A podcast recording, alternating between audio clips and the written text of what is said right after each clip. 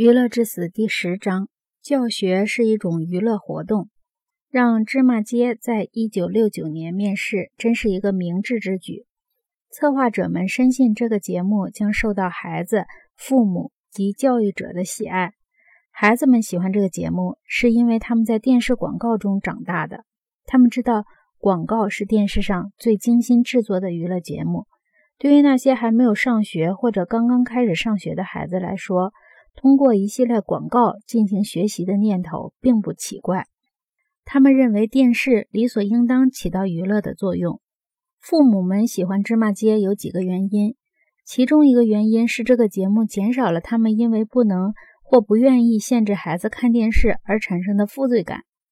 芝麻街的出现让四五岁的孩子可以名正言顺地在电视机前入迷地坐上很长时间。父母们热切地希望。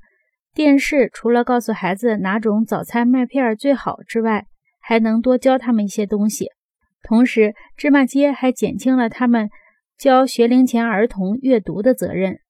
这在一个把孩子视为累赘的文化中，可不算是件小事儿。父母们清楚地认识到，尽管芝麻街有这样那样的缺点，但它和流行在美国社会中的那种精神是完全相通的。在芝麻街里，可爱的木偶。耀眼的明星、朗朗上口的曲调和快速的编辑，无疑都能带给孩子们很多乐趣，并且为他们将来融入一个热爱娱乐的文化做好充分的准备。在教育者这方面，他们也普遍对芝麻街呈赞同态度。和普通人不同的是，他们往往喜欢尝试新的方法，特别是如果有人告诉他们教育可以通过运用新的技术更有效地完成的话。这就是为什么不受教师影响的课本、标准测试和电脑在课堂上大受欢迎的原因。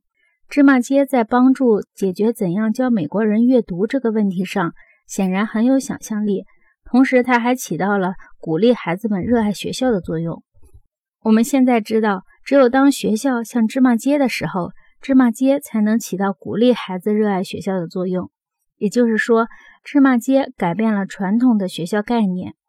教室是一个社交场所，而电视机前的那点空间却是私人领地。在教室里，老师可以解答你提出的问题，而电视屏幕无法回答任何问题。学校注重语言的发展，而电视提供的只有图像。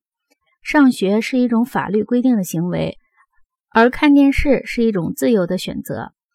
在电视里不听老师讲课，可能会受到惩罚。